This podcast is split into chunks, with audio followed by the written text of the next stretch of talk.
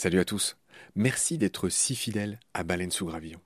Je viens vous cueillir une minute, pas plus, avant le début de votre épisode pour vous proposer tout simplement de nous soutenir. Offrez-nous une minute au moins de votre temps. Vous savez qu'on est gratuit, sans pub et disponible pour tous sur toutes les applis d'écoute. Clairement, on a besoin de votre aide pour continuer à vivre. Et il y a plusieurs moyens simples de nous aider. 1 vous pouvez nous faire un don unique ou récurrent, quelques balles par mois, quelques euros par mois, euh, sur les liens indiqués dans le descriptif de cet épisode sur Eloasso ou sur Tipeee notamment, il y en a d'autres. 2. Vous pouvez installer le moteur de recherche Lilo au lieu d'utiliser Google qui vous exploite, vous le savez. Et le résultat, c'est que euh, chaque recherche génère ce qu'on appelle des gouttes et pour nous, c'est des petits sous. Voilà. Pour vous, en plus, c'est gratuit. Donc, c'est pas difficile. Encore une fois, tous les détails sont dans le descriptif de cet épisode. Moi et plusieurs membres de l'équipe de BSG, on propose maintenant des fresques de la biodiversité, on propose des conférences. Ben, Parlez-en dans votre entreprise, dans votre asso, dans votre boîte, quoi. Et euh, évidemment, on vient, avec tout le savoir-faire de Baleine sous Gravillon, vous raconter le vivant, tout simplement. 4. On peut aussi créer vos podcasts ou en tout cas vous apprendre à faire les vôtres. On fait des formations pour ça et euh, bien sûr contactez-nous pour en savoir plus. 5 on cherche un partenaire pour tout l'écosystème de baleines sous gravillon. Et il y a différentes modalités. On en cherche un pour l'ensemble, on peut en prendre un pour euh, un podcast en particulier, ou euh, ce qu'on fait de plus en plus, on peut en prendre un pour euh, une série d'émissions. Évidemment, euh, c'est négatif, c'est moins cher à chaque fois. Moins bon marché, j'ai envie de dire, parce qu'on n'est pas si cher. Donc euh, voilà, vous pouvez devenir coproducteur de ce qu'on fait. En tout cas, ben, voilà, prenez conscience que ce qu'on fait est certes gratuit, mais on a besoin de vous pour continuer à exister. Moi, ça fait trois ans que je fais ça sur mes fonds, et là, ben, évidemment, je suis obligé de, faire autre chose hein, pour euh, vivre, sachant que France Culture ne suffit pas à me faire vivre. Voilà. Pour nous joindre, c'est simple, contact at baleinesougravillon.com. Tous les détails sont dans le descriptif de l'épisode. Je vous laisse maintenant retrouver l'épisode du jour. Je vous dis merci, salut, à bientôt.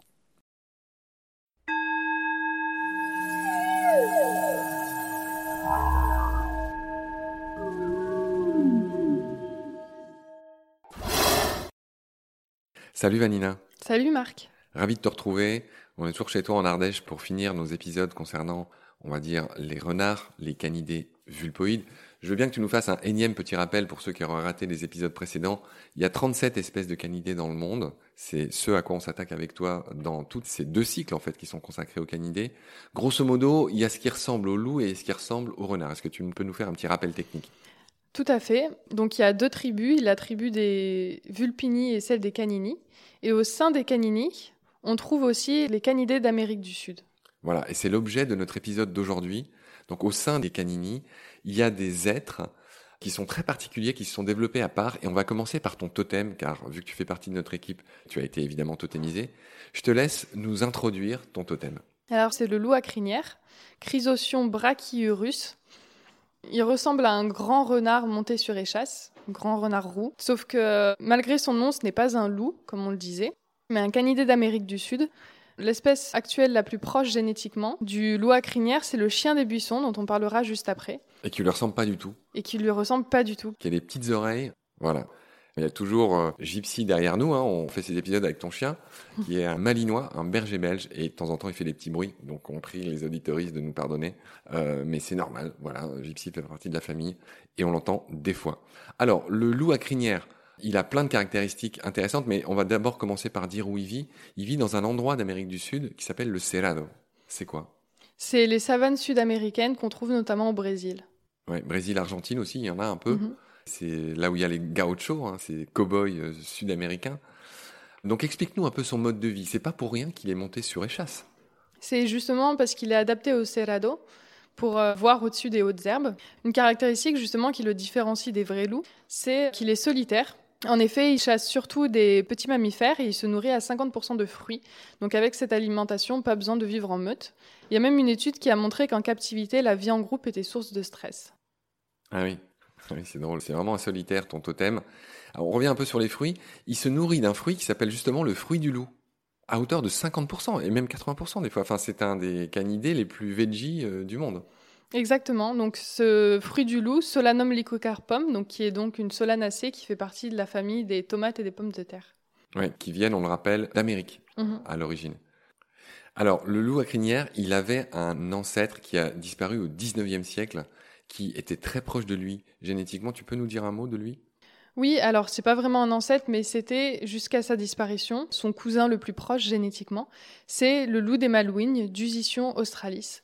Alors d'ailleurs, petite anecdote, c'est que on ne sait pas si cette espèce a été introduite après avoir été domestiquée sur euh, les îles Malouines. Ouais, les îles Malouines, Las Malvinas. En espagnol, on se souvient qu'il y a eu une guerre là-bas dans les années 80. Euh, D'accord. On va finir avec le loup à crinière sur une anecdote incroyable. Il a une urine très particulière. Exactement, son urine a une odeur de cannabis. Ouais. Ok, on va enchaîner sur un, autre euh, canidé d'Amérique du Sud. On a vu qu'ils étaient très différents de tous les autres. On va enchaîner, tu l'as déjà mentionné, sur le chien des buissons. On a dit qu'il avait un physique incroyable, il ressemble à aucun autre. J'aimerais que tu commences par nous le décrire.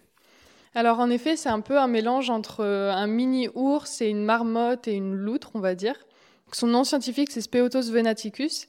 Et en fait, s'il a un physique si particulier, c'est pour mieux se faufiler dans les, dans les forêts denses tropicales. Et aussi parce qu'il est semi-aquatique. D'accord. Il a des palmes entre les doigts?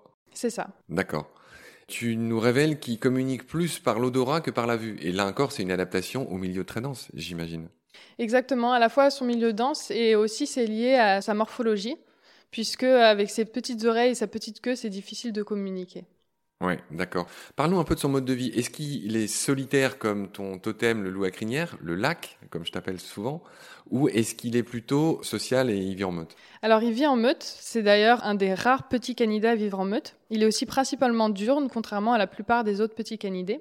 Et c'est aussi une des seules trois espèces parmi les 37 qui a un régime hyper carnivore. Oui, d'accord.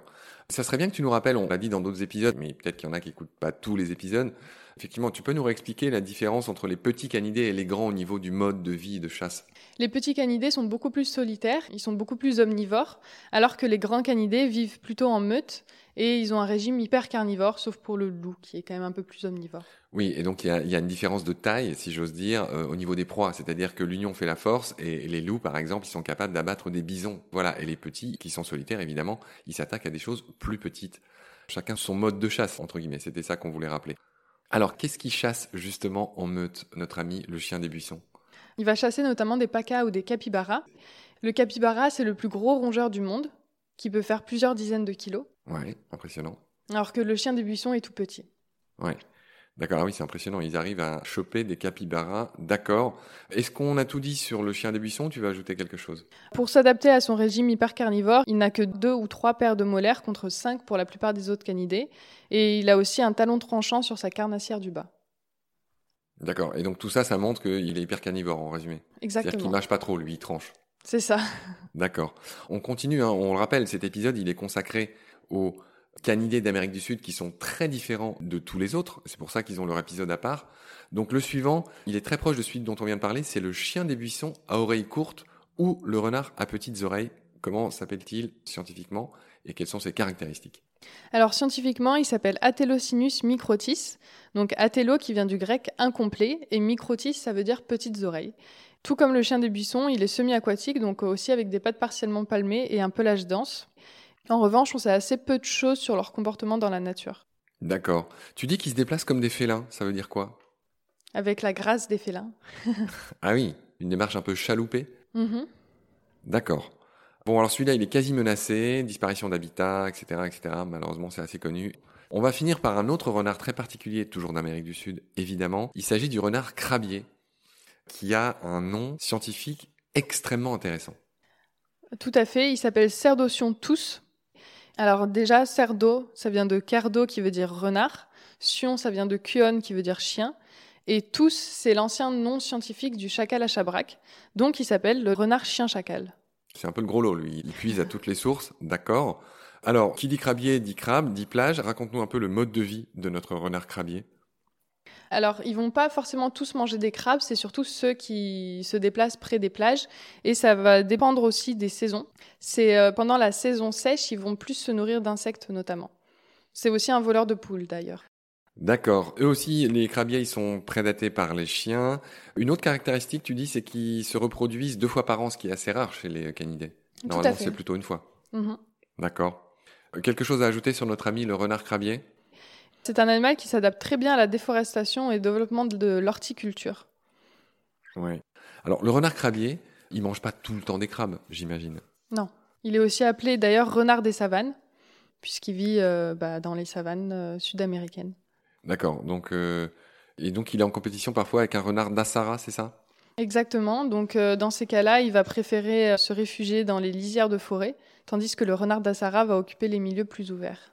D'accord. Sur ces bonnes paroles s'achève notre épisode du jour concernant ces canidés sud-américains. On a vu qu'ils sont très différents de tous les autres, de tous ces renards, de tous ces loups dont on a parlé avec toi dans tous nos épisodes, de tous ces chiens sauvages, etc. Donc euh, voilà, c'est pour ça que cet épisode leur est consacré.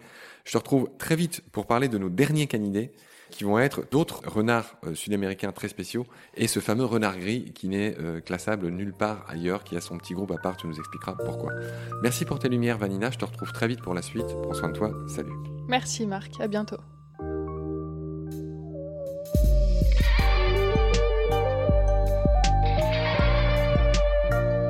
C'est la fin de cet épisode. Merci de l'avoir suivi. Pour continuer, nous avons besoin de votre soutien. Vous pouvez vous abonner à nos podcasts, partager les liens, devenir adhérent de l'association BSG ou encore faire un don sur Helloasso ou sur Tipeee. Grand merci par avance.